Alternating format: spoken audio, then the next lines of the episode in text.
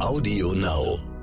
Es gibt mehrere Indikatoren, die zeigen, dass die psychische Belastung nicht nur hoch ist, sondern dass auch viele äh, Mühe haben, damit umzugehen. Und für mich ist Musik tatsächlich eine unglaublich hilfreiche Medizin, die wirklich auch sehr, sehr viel helfen kann, die einem gerade auch jetzt stärken kann. Und das ist das Schöne an Musik, äh, finde ich, dass sie uns so direkt berührt und dass sie direkt auf uns einwirkt und dass sie aber gleichzeitig auch für alle etwas Unterschiedliches sein kann. Stern nachgefragt. Hallo und herzlich willkommen zu Nachgefragt dem Stern Podcast. Schön, dass Sie dabei sind. Mein Name ist Florian Güsken. Ich bin Sternreporter und darf Sie jetzt gleich hier durch diese Folge begleiten. Echt, mögen Sie fragen. Die beschäftigen sich jetzt nicht mit Schule, nicht mit Impfen, sondern mit Musik. Ja, echt.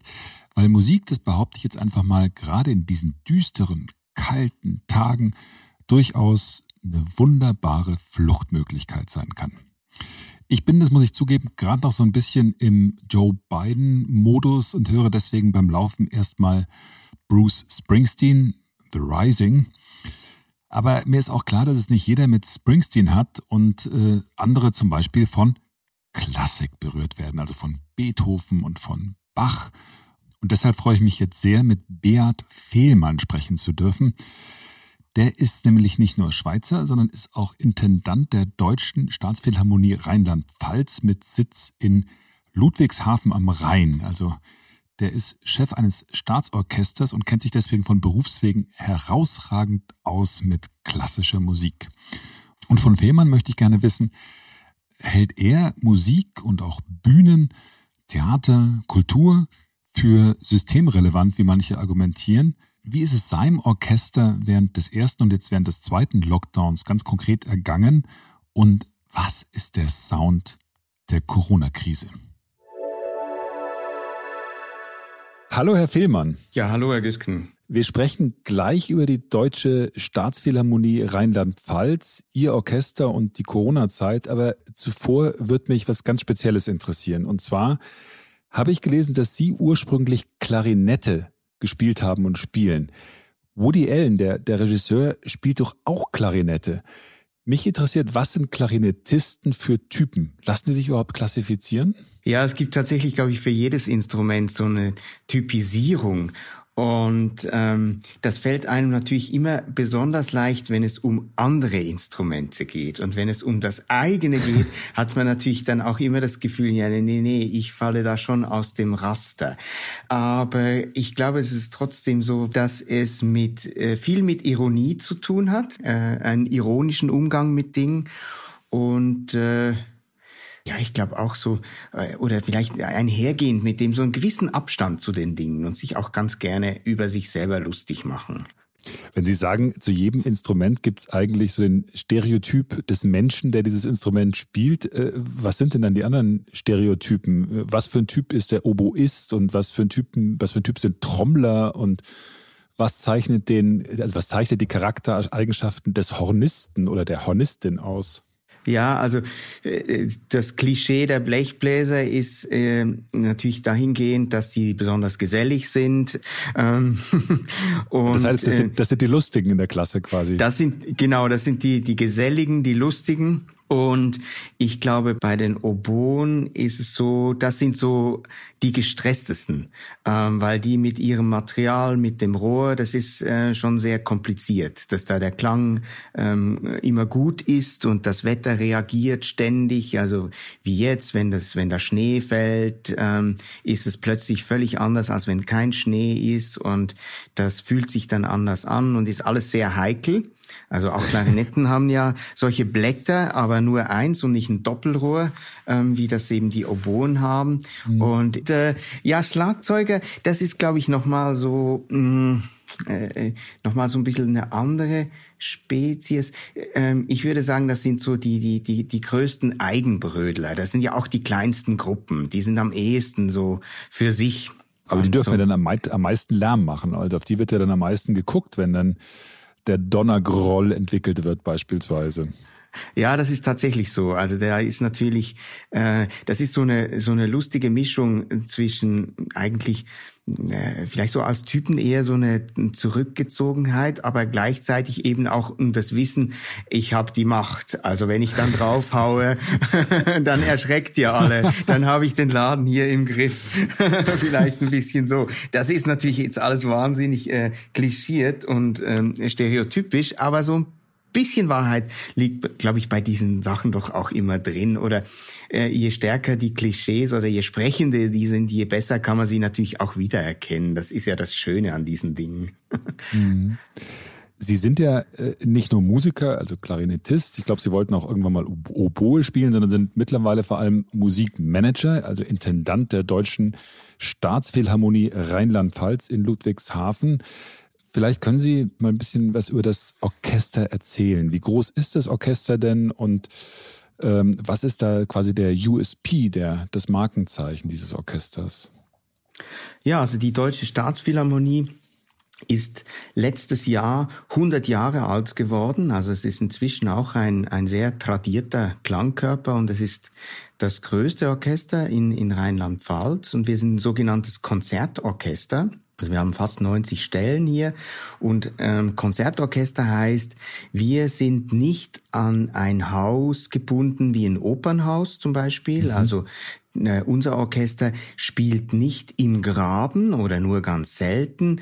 Äh, unser Orchester spielt primär auf der Bühne. Und auf der Bühne spielen heißt bei uns hier in Ludwigshafen, aber auch in großen Teilen Rheinland-Pfalz. Also wir sind als Staatsorchester auch so etwas wie der musikalische Grundversorger hier in der mhm. Region. Und das Orchester ist eigentlich immer auf Achse. Das ist ähm, etwas ganz Wichtiges für dieses Orchester oder etwas sehr Bezeichnendes, dass alle Aktivität, die mit Publikum zu tun hat, findet eigentlich außerhalb unserer Räumlichkeiten statt. Also es wird immer eingeladen, wieder ausgepackt und ähm, das gleiche Spiel dann wieder zurück. Also Sie äh, spielen dann hauptsächlich, hauptsächlich in Rheinland-Pfalz oder dann auch in ganz Deutschland oder im Ausland? Oder ist das dann hauptsächlich auf Rheinland-Pfalz, dass Sie dann da rumreisen und spielen?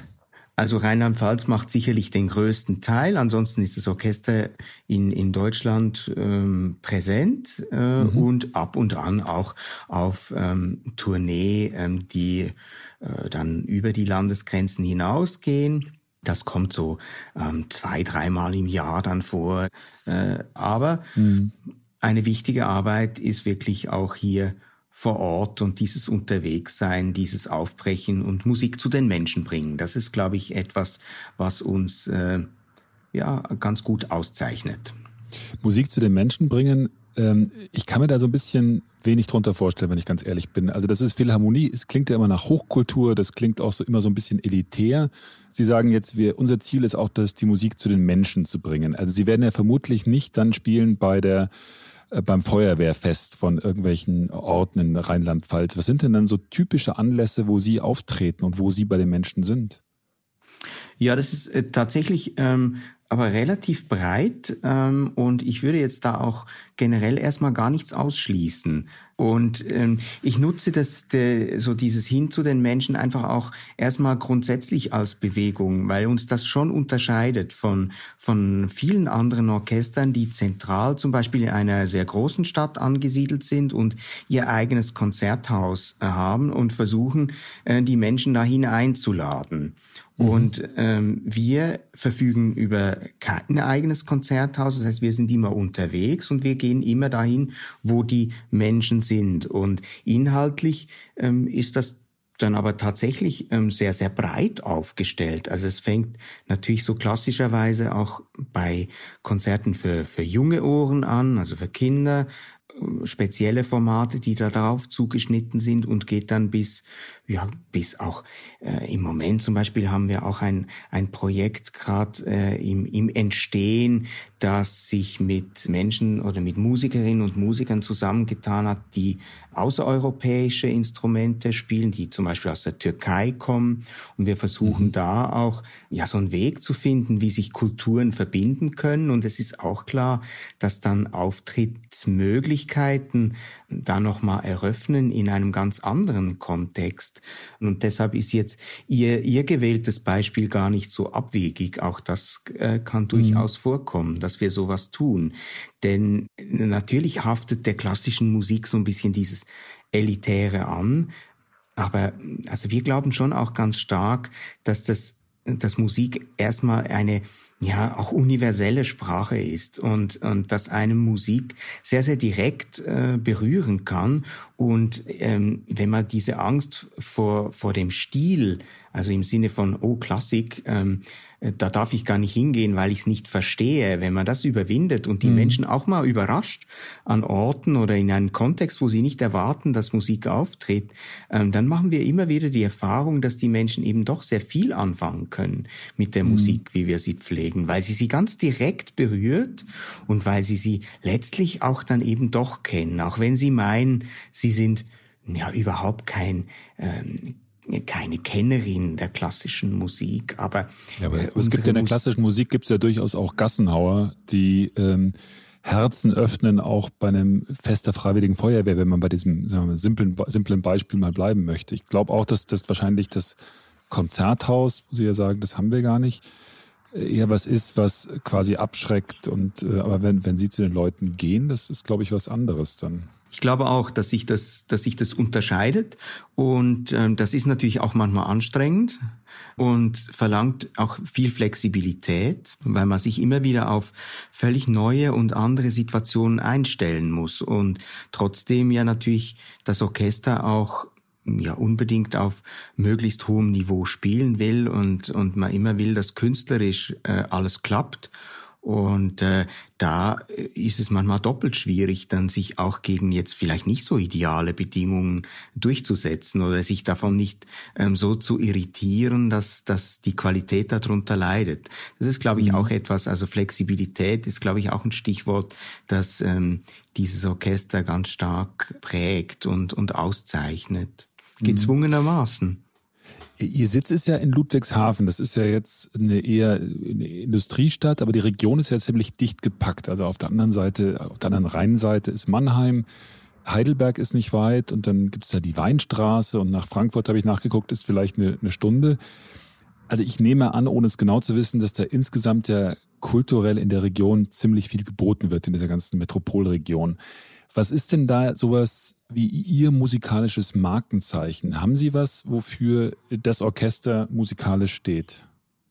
Ja, also das Orchester hat sich ähm, die letzten Jahre, ich würde sagen, sehr verdient gemacht und hat ähm, ja so auch viel ja, geforscht und viel aufgenommen für äh, Musik des beginnenden 20. Jahrhunderts. Ähm, das sind teilweise Komponisten, die wir so ein bisschen vergessen haben, Skriabin oder Dochnani oder auch Weigel, ähm, teilweise Komponisten, die man so nicht gehört hat, die aufgrund ähm, der Geschichte, also aufgrund ihrer Herkunft, ähm, oder ihre Konfession zu gewissen Zeiten ähm, halt äh, ausgeschlossen waren, verdrängt wurden. Teilweise haben sich die Dinge auch verloren. Das ist, glaube ich, wenn Sie sagen, auf, aufgrund von konfessioneller Zugehörigkeit, ähm, das waren vor allem jüdische äh, Komponisten oder ähm, was genau. waren das für? Ja. Ja. Also ganz mhm. viel, was einfach auch in dieser in dieser Zeit dann ähm, äh, halt ja verdrängt wurde oder als entartet äh, gegolten hat mhm. und und so aus den ähm, ja interessant ist auch, dass es ja immer wieder so Komponisten gibt, die stark rezipiert wurden bis zu einem gewissen Zeitpunkt und dann ähm, waren sie halt unerwünscht politisch mhm. und und sie sind komplett verschwunden und teilweise wirklich auch nicht wiedergekommen und äh, in diesem ja in diesem Bereich auch äh, immer wieder Dinge zu entdecken und auch vieles aufzunehmen und dadurch für andere auch zugänglich zu machen. Das ist schon auch etwas, was, was dieses äh, Orchester stark pflegt, nebst natürlich auch dem ja, ich nenne das jetzt mal dem Standardrepertoire, mhm. das klassisch-romantische Repertoire. Aber wenn es so um eine Spezialität oder eine Besonderheit und einen Schwerpunkt geht, dann würde ich eben den Beginn des 20. Jahrhunderts nennen. Mhm. Wir reden ja jetzt nicht nur über Ihr Orchester und das Repertoire generell, sondern auch vor allem über die Corona-Situation natürlich und wie es Ihnen in der Corona-Zeit ergangen ist. Ich habe mich gefragt, weil es ja doch ein Staatsorchester ist, äh, wie ist das denn eigentlich bei Ihren Mitarbeitern, also den knapp 90 Musikern? Sind die eigentlich alle fest angestellt? Sind das Beamte? Ähm, und wie stark waren die jetzt oder wie stark war das Orchester, jetzt abgesehen davon, dass sie wahrscheinlich nicht auftreten konnten, wirtschaftlich bedroht? Also erstmal sind, ähm, sind wir hier keine äh, Beamten in dem Sinne, aber wir sind mhm. ähm, Angestellte äh, beim, beim Staat äh, Rheinland-Pfalz. Mhm. Und diese erwähnte Zahl von Musikerinnen und Musikern, ähm, die sind fest angestellt hier. Mhm. Also das heißt, da gibt es schon einen Unterschied zu den, weil es wird momentan natürlich viel über die freien Musiker gesprochen, die jetzt nicht auftreten können, wo sofort alle Einkünfte wegbrechen. Äh, das war bei den Musikerinnen und Musikern, die jetzt bei Ihnen beschäftigt sind, zumindest jetzt nicht so eine existenzielle Not, dass man gesagt hat, also wir können nicht auftreten, äh, für uns bricht damit quasi auch die wirtschaftliche Existenz weg.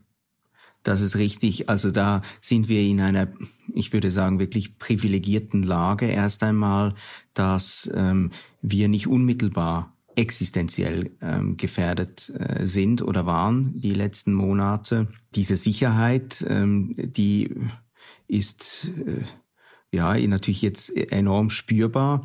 Was natürlich aber auf uns zukommt, ist, dass ähm, die Staatskassen zukünftig oder überhaupt die öffentliche Hand die nächsten Jahre über weniger Geld äh, verfügen wird, äh, aufgrund von fehlenden Steuereinnahmen oder Steuereinnahmen, die eben zurückgehen aufgrund der Krise. Ich denke, diese ganzen Hilfen, die jetzt gesprochen werden, die wichtig und richtig sind, ähm, diese Schulden müssen, mit denen muss umgegangen werden. Und äh, wir rechnen schon damit, dass der Druck zukünftig auch finanziell auf staatliche oder so öffentliche Klangkörper auch äh, spürbar steigen wird. In dem Sinne werden wir die Krise ähm, wahrscheinlich erst so in auf der finanziellen Ebene erst so in zwei drei Jahren spüren, äh, mhm. nämlich dann, wenn die neuen Haushalte äh, verhandelt werden. Mhm. Wie haben Sie denn jetzt das vergangene Jahr erlebt, also als mit Ihrem Orchester? Vor allem, wie haben Sie es geschafft, die 90 Leute, die ja in diesem Orchester sind, dann zusammenzuhalten in dieser besonderen Situation? Ja, also ähm, erstmal war das und, und ist das eine, eine unglaubliche Herausforderung und schon mal grundsätzlich für uns alle kompliziert und gleichzeitig waren wir vielleicht auch alle sehr beschäftigt ähm, mit, mit auch noch mehr mit uns selber, um uns da drin überhaupt äh, zurechtzufinden. Für uns war es oder für mich war es wichtig in dieser Zeit jetzt erstmal, wo wir uns äh, ja auch einige Wochen nicht sehen konnten, den Kontakt nicht abreißen zu lassen. Ich habe äh, so ein ganz einfaches ja, Instrument eingeführt, ähm, quasi eine interne Publikation, die jeden Freitag um 11 Uhr erscheint. WhatsApp. ja, nee, wir haben es per Mail verschickt, ähm, wo es einfach darum ging, mindestens einmal in der Woche einen Lagebericht, sage ich jetzt mal fast, ähm, zu verschicken, aus unterschiedlichen Warten. Die verschiedenen Abteilungen haben berichtet, ähm, was sie machen, was geplant ist, wie sie auf was reagieren. Und das war für mich ein wichtiges ähm, Kommunikationsinstrument, um den Kontakt nicht ähm, abbrechen zu lassen und auch diese, diese Masse an Musikerinnen und Musikern doch irgendwie in, in der Form aktiv zu halten, dass ich berichten konnte, mit Szenarien, ja, es könnte so und so funktionieren, wenn das eintrifft, dann könnten wir das machen, dann wären eventuell diese Art von Projekte möglich, überlegt euch doch mal oder bereitet schon mal vor. Und das hat dann letztlich auch dazu geführt, dass wir als Institution, glaube ich, in dieser Zeit nie wirklich zum Stehen gekommen sind. Also ich glaube, diese Dinge haben geholfen, den Betrieb am Laufen zu halten oder nicht mhm. am Laufen im Sinne von, dass Konzerte möglich waren, aber ähm, trotzdem in, ihn aktiv zu halten. Also vielleicht so ein bisschen wie, wir sind zwar ein, ein, Auto, das steht, aber der Motor ist eben an und der Motor wurde nicht ausgeschaltet. Sie, Sie haben ja das ein Orchester auch mit, fand ich einen interessanten Vergleich mit einem äh, Sportteam, also ich glaube ein Fußball, Fußballteam verglichen. Was haben Sie da gemeint? Wo ist da der, die Parallele zwischen einem Orchester und einer Sportmannschaft? Also ich würde sagen, Orchesterspielen ist, ist eben eine, eine Mannschaftssportart. Ähm, natürlich kann jedes einzelne Mitglied eines solchen Orchesters seine eigene Perfektion zu Hause trainieren, aber der Organismus oder das Orchester an sich ist, ist wirklich ein, ein, ein Teamding. Und ähm, das Faszinierende am Orchester ist aus meiner Sicht ja, dass, dass durch dieses Zusammenfügen der einzelnen Teile wirklich etwas entsteht, was so an, an Wirkung nicht möglich wäre. Also nur dieses Zusammenwirken, nur dieses Zusammenspiel ergibt diese eindrücklichen Momente. Und wenn das nicht mehr möglich ist, äh, dann leidet äh, das tatsächlich. Und, und wenn man diese Metapher weiter ja jetzt bemüht, dann kann man natürlich Kondition, Kraft oder weiß ich, Geschwindigkeit, Wendigkeit und alles Mögliche für sich trainieren. Aber sich dann wirklich auch die Bälle zuzuspielen, wirklich auch auf dem Feld zu stehen und gemeinsam zu agieren, das ist etwas, ähm, was man alleine nicht trainieren kann. Und mhm. ähm, so ist es auch für ein Orchester. Deshalb ist es enorm wichtig, dass wir als Orchester möglichst viel auch machen können, damit dieser Teamgeist nicht verloren geht. Und das Sie, Sie können ja mittlerweile, glaube ich, wieder proben, ne? weil Sie haben ähm, da die entsprechenden Hygienemaßnahmen und können auch, wenn das stimmt, was ich gelesen habe, wieder, wieder gemeinsam proben oder gibt es da auch die Möglichkeit, dass Sie quasi remote zusammen musizieren? Weil ich stelle mir das schwierig vor, über Zoom dann einen vernünftigen Klang hinzukriegen. Ja, das Problem bei Zoom ist nicht nur der Klang, sondern die Latenz. Das kann jeder für sich mal testen, wenn Sie quasi auf, auf einen, auf eine bestimmte Ansage bei einem so einem Gruppenmeeting auf, auf Zoom in die Hände klatschen. Das ist nie zusammen. Das kriegen Sie nicht hin. Stimmt. Das geht nicht, ähm, weil es eben diese Verzögerungen gibt. Und, und das andere, was wir ja auch alle kennen, einer ist doch immer eingefroren. Ähm, bei, bei irgendjemand ist immer gerade die Verbindung schlecht. Und, und, und wenn das, der Trommler dann eingefroren ist oder die Bläser, dann... Ja, dann ist vorbei mit lustig. genau. Ja, ja, dann kann er wirklich nicht auf die Pauke hauen. Das, das äh, funktioniert dann effektiv nicht. Also ähm, da gibt's zwar inzwischen auch Bemühungen und Tools, das... Äh, äh die damit arbeiten und das ein bisschen besser machen. Aber für wirklich größere Gruppen äh, das zu synchronisieren, ist remote eigentlich nicht möglich. Deshalb ist es mhm. für uns aktuell natürlich ein Segen, dass wir zumindest proben können, dass wir Dinge aufnehmen können, dass wir Dinge ja, vorbereiten können für die Wiedereröffnung, ähm, dass wir uns auch beim gemeinsamen Proben nochmal perfektionieren können in bestimmte Richtungen. Das heißt, man könnte das so als auch Weiterbildung bezeichnen. Ähm, und das meint bei uns ja, so ein Sinfonieorchester wie wir es sind, ist ja so ganz stark verankert in der Klassik und in der Romantik. Und wo wir meistens nicht so stark sind, ist im, im Bereich des Barocken oder auch der neuen Musik. In beiden Bereichen gibt's auch so Spezialistenensembles und, und nochmal so mhm. eine eigene Szene.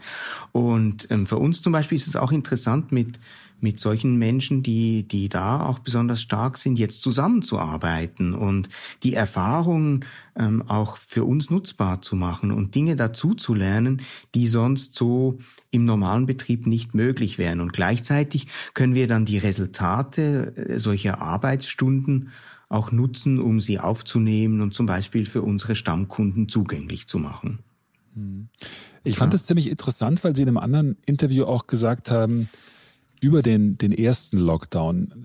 Äh, ich versuche optimistisch voranzugehen, aber es gibt wirklich Momente, in denen ich mir denke, jetzt schaffe ich es nicht mehr, diesen Optimismus und diese Zuversicht auszustrahlen. Wie gelingt Ihnen denn jetzt Optimismus im zweiten Lockdown? Was machen Sie da, um optimistisch zu bleiben? Ja, also ich versuche tatsächlich die Natur sehr bewusst zu, zu nutzen, um, um auszuspannen, zu wandern, zu marschieren und, und äh, ja so quasi den, den Kopf frei zu kriegen. Das, mhm. das hilft mir ähm, enorm um, um wieder Kraft und, und ja letztlich auch Zuversicht wieder zu tanken.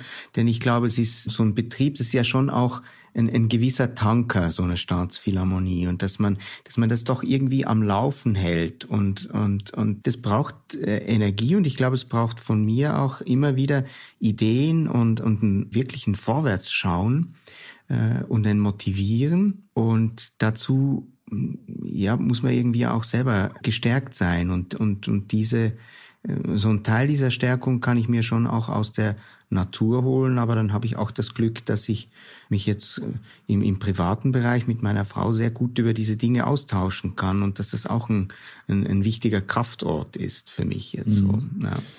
Was für Musik hören Sie denn dann? Weil ich meine, es ist, jede Zeit hat ihre Musik. Und wenn jetzt ein Intendant, so wie Sie, versucht, der offensichtlich auf Musik stark reagiert, was für Musik hören Sie denn dann? Also äh, legen Sie dann Bruce Springsteen auf oder äh, steigen Sie bei Spotify ein? Was ist denn für Sie der, der Sound von Corona? der Sound von Corona, ähm, der ist lustigerweise das klingt jetzt vielleicht völlig klischiert für, für einen Klassiker, aber und, und dann auch noch gerade vor dem Hintergrund des, des kürzlichen Jubiläumsjahr von Beethovens ähm, denkt man natürlich, okay, kommt ihm jetzt gerade gar nichts anderes in Sinn. ähm, aber es ist ehrlicherweise tatsächlich so, ähm, dass, dass Beethoven für mich gerade eine, eine wichtige Rolle spielt. Und zwar würde ich das so beschreiben, dass es so beides gibt. Es gibt eben so dieses, was die Zeit auch prägt. Manchmal ist es so ein grüblerisches, es ist manchmal auch ein fast sich verlieren äh, oder stark auch ja, sich immer wieder in Frage stellendes äh, und, und gleichzeitig hat es diesen kämpferischen Duktus. Es will immer was, es kratzt an der Oberfläche äh, und, und es, es hat so, ja, so einen revolutionären Geist, aber nicht im Sinne von destruktiv, zerstörerisch, sondern im, im Sinne von Aufbruch. So erlebe ich diese Musik und, und diese Mischung zwischen, ja, dem kontemplativen oder manchmal auch ja, fast, ja, es, es gibt da durchaus auch sehr besinnliche oder fast melancholische Momente, aber gleichzeitig so ein Feuer, gleichzeitig so eine Kraft, die da drin nach vorne drängt ähm, und, und einem immer wieder weckt. Ähm, das ist äh, tatsächlich so ein, so ein wichtiger Begleiter ähm, äh, für mich in dieser also, Zeit. Mhm. Jetzt haben wir momentan auch eine, eine Diskussion darüber, über Systemrelevanz. Äh, die Frage, was, wem müssen wir eigentlich jetzt in dieser Krise am meisten helfen? Wer braucht am meisten Unterstützung? Es gab schon von Anfang an der Krise die Diskussion über, sind denn die medizinischen Jobs, die Pflegejobs, sind die systemrelevant? Äh, es gab auch Leute, die irgendwann gesagt haben, auch sowas wie Bühnenkultur. Kultur ist systemrelevant. Wie sehen Sie das denn? Begreifen Sie Ihre Arbeit als systemrelevant oder ist das dann doch eher, sagen wir mal, relevant, aber nicht fürs System? Also erstens ist der Begriff nicht ganz unproblematisch, aber ich finde das tatsächlich und nicht nur, weil es mein äh, jetzt mein Beruf ist, ähm, dass Musik etwas enorm Wichtiges ist. Und ich glaube, dass, dass wir in dieser Krise gerade äh, auch die Erfahrung machen, gerade am jetzigen Punkt, und ich vermute die, die kommenden Wochen und Monate noch mehr, nämlich, dass wir einen Aspekt bisher ausgeklammert haben oder ihm nicht so viel Beachtung geschenkt haben. Wir haben uns viel über diese Maßnahmen, wie sehen die konkret aus, wie setzen wir die um, wie setzen wir sie durch, äh, welche müssen es denn sein, darüber haben wir uns Gedanken gemacht aus dem medizinischen Standpunkt. Wir haben uns aber ganz wenig ähm, Gedanken gemacht, was macht es eigentlich mit uns Menschen, ähm, wie, wie reagiert die Psyche. Und ich habe den Eindruck, dass wir uns gerade so in einer Phase befinden, ähm, wo, wo dies nochmal deutlicher zum Tragen kommt, wo wir plötzlich merken, puh, alle, es ist nicht für alle besonders einfach, diese Zeit zu überstehen. Also Depressionen nehmen zu, ähm, es gibt mehrere Indikatoren, die, die zeigen, dass die psychische Belastung ähm, nicht nur hoch ist, sondern dass auch viele äh, Mühe haben, damit umzugehen. Und, und für mich ist Musik tatsächlich eine unglaublich hilfreiche Medizin, die wirklich auch sehr, sehr viel helfen kann, die einem gerade auch jetzt stärken kann. Und das ist das Schöne an Musik, äh, finde ich, dass sie uns so direkt berührt und dass sie direkt auf uns einwirkt und dass sie aber gleichzeitig auch für alle etwas Unterschiedliches sein kann. Ich glaube, dass, dass wir doch alle in der Lage sind, in diesem Medium etwas zu finden, was uns unglaublich stärken kann und was uns wirklich Zuversicht auch schenkt äh, in, in dieser Zeit. Und ich glaube, dass wir das dringend nötig haben. Und in dem Sinne, glaube ich, ist Musik ein, ein sehr, sehr wichtiger Begleiter äh, für, mhm. für auch gerade. Wenn Sie, wenn Sie über Medizin sprechen, dann haben wir den den Ansatz der evidenzbasierten Medizin. Also man kann nachverfolgen, wie wirkt denn ein bestimmtes Medikament, was, was macht das wirklich mit dem Kranken. Ich habe jetzt gelesen, dass Sie, fand das ziemlich interessant, ein Konzept erarbeitet haben, um die Relevanz von kulturellen Institutionen zu messen. Also, weil ich das verstanden habe, haben Sie konkret gefragt, also wie kann man eigentlich zeigen, wie Kultur wirkt? Und Sie haben dieses Konzept Ludwigshafener Wirkungsmodell genannt. Um was geht es da und wie messen Sie denn die, die Wirkung von Kultur und also auch quasi die medizinische Wirkung von Kultur? Also das, das Modell zielt nicht auf die medizinische Wirkung von Kultur. es gibt aber jetzt kleine Klammer, bevor ich auf Ihre Frage antworte. Es gibt tatsächlich ähm, Unmengen an Forschung und Studien, die die Evidenz von Wirkung von Musik aufs Gehirn, auf den Körper, auf die Psyche wissenschaftlich nachweisen. Also es ist nicht nur etwas, was wir uns schön reden, sondern das ist mhm. wirklich etwas, was auch wirkt und untersucht wird und auch funktioniert. Das äh, Wirkungsmodell, was Sie ansprechen, das versucht ja so eine Antwort ähm, drauf zu geben, wie wir als, als Institution, die ja äh, ganz stark auch von, von öffentlichen Geldern äh, leben, wie wir damit umgehen und es versucht quasi zu, zu erfassen in qualitativen und quantitativen äh, Faktoren, wie eine Institution in Gesellschaft wirkt. Also am, am Ende dieser Kette steht die Frage ganz zentral, welche Bedeutung hat Musik innerhalb von Gesellschaft oder welche Wirkung mhm. entfaltet Musik innerhalb von Gesellschaft? Und das ist technisch gesehen ist das ein, ein Modell, das äh, das klingt jetzt vielleicht ein bisschen äh, ja wirklich sehr technisch. Sind neun verschiedene Perspektiven, die gemessen werden. Also das sind Dinge wie finanzielle Aspekte, das sind die einfachsten, aber auch ähm, wie, wie interagieren wir in Gesellschaft, äh, ja, wo gibt's einen Widerhall, wo, wo gibt's eine ähm, wo gibt's Kommunikation, wo, wo, wo gelingt sie, wo gelingt sie weniger? Und ähm, versucht in diesen verschiedenen Perspektiven einfach auch Faktoren zu benennen, die möglichst messbar auch dann mal versuchen, ein Abbild zu geben, was so eine Institution leistet mit den Ressourcen, die ihr zur Verfügung steht. Und das Modell versucht so ein, so ein möglichst umfangreiches Bild auf eine Institution zu richten und so auch ein bisschen erklär- und fassbar zu machen, was wir da eigentlich tun, was wir mhm. erwirken wollen. Und es versucht dann auch irgendwie zu messen, ob wir den Behauptungen oder den Zielsetzungen auch einigermaßen gerecht werden. Aber dann stehen Sie ja, wenn ich das richtig verstehe, ja auch vor großen Herausforderungen, die im Prinzip sagen, also Sie haben sich damit beschäftigt, akademisch beschäftigt oder analytisch beschäftigt, wie wirken wir in die Gesellschaft hinein. Jetzt haben wir eine Zeit, wo die Musik vielleicht stärker wirken kann, weil das Bedürfnis nach Hoffnung, auch nach gesellschaftlichem Mitschwingen, wahrscheinlich nach einer Melodie der Gesellschaft, vielleicht größer ist denn je. Was für, was bedeutet das denn für Sie für die nächsten Monate? Ja, also erst einmal versuchen wir möglichst viele mh, hm, Begegnungsorte zu schaffen, wo, wo man mit Musik in Berührung kommen kann. Und Begegnungsorte meint in dem Fall äh, möglichst bald wieder äh, Live-Formate, äh, mhm. meint aber auch den digitalen Raum.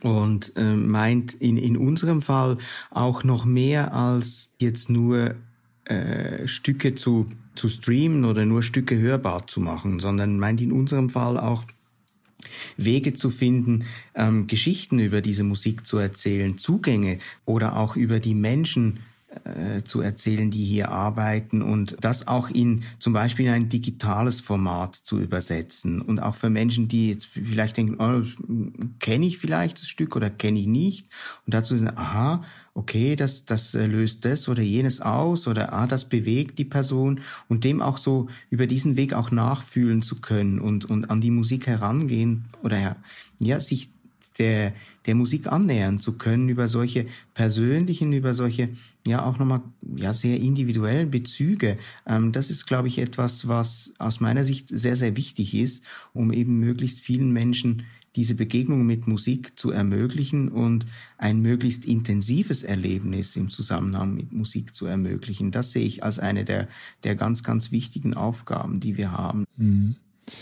Wir kommen jetzt so langsam zum Schluss. Ich frage immer, weil äh, das interessiert mich bei Ihnen ganz besonders. Also wenn man jetzt an den Sommer denkt, vielleicht auch schon an den Frühling und sagt, vielleicht wird ja manches trotz Impfproblemen und äh, trotz weiterer Infektionszahlen, vielleicht wird ja doch einiges anders. Wenn Sie jetzt vom nächsten Sommer träumen, was für Musik haben Sie da im Kopf oder im Ohr und ähm, an was denken Sie da? Da denke ich tatsächlich, wenn ich äh, äh, mir einen Sommerabend vorstelle, ähm, dann denke ich an eine Open-Air-Veranstaltung und da kommt mir so ganz spontan hm, die Musik äh, der Oper Carmen in Sinn. Also eine dramatische, aber gleichzeitig auch süffige, äh, wunderbare Musik, die zu einem schönen Abend, den man draußen äh, verbringen kann und gemeinsam wieder der Musik lauschen kann. Äh, sowas kommt mir dann als, als erstes Bild bei diesem Stichwort.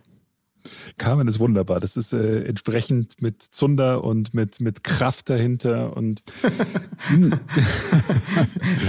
vielen, vielen Dank für das Gespräch. Ich habe viel gelernt über äh, die Psychologie äh, von Orchestern und vor allem dem, was Sie jetzt im letzten Jahr erlebt haben. Ich wünsche Ihnen alles Gute, Ihrem und Ihrem Orchester und äh, freue mich drauf, Sie dann im Sommer mal über YouTube oder live irgendwo zu sehen. Ja, das wünsche ich Ihnen auch und auch von meiner Seite ganz herzlichen Dank für das schöne Gespräch. Tschüss.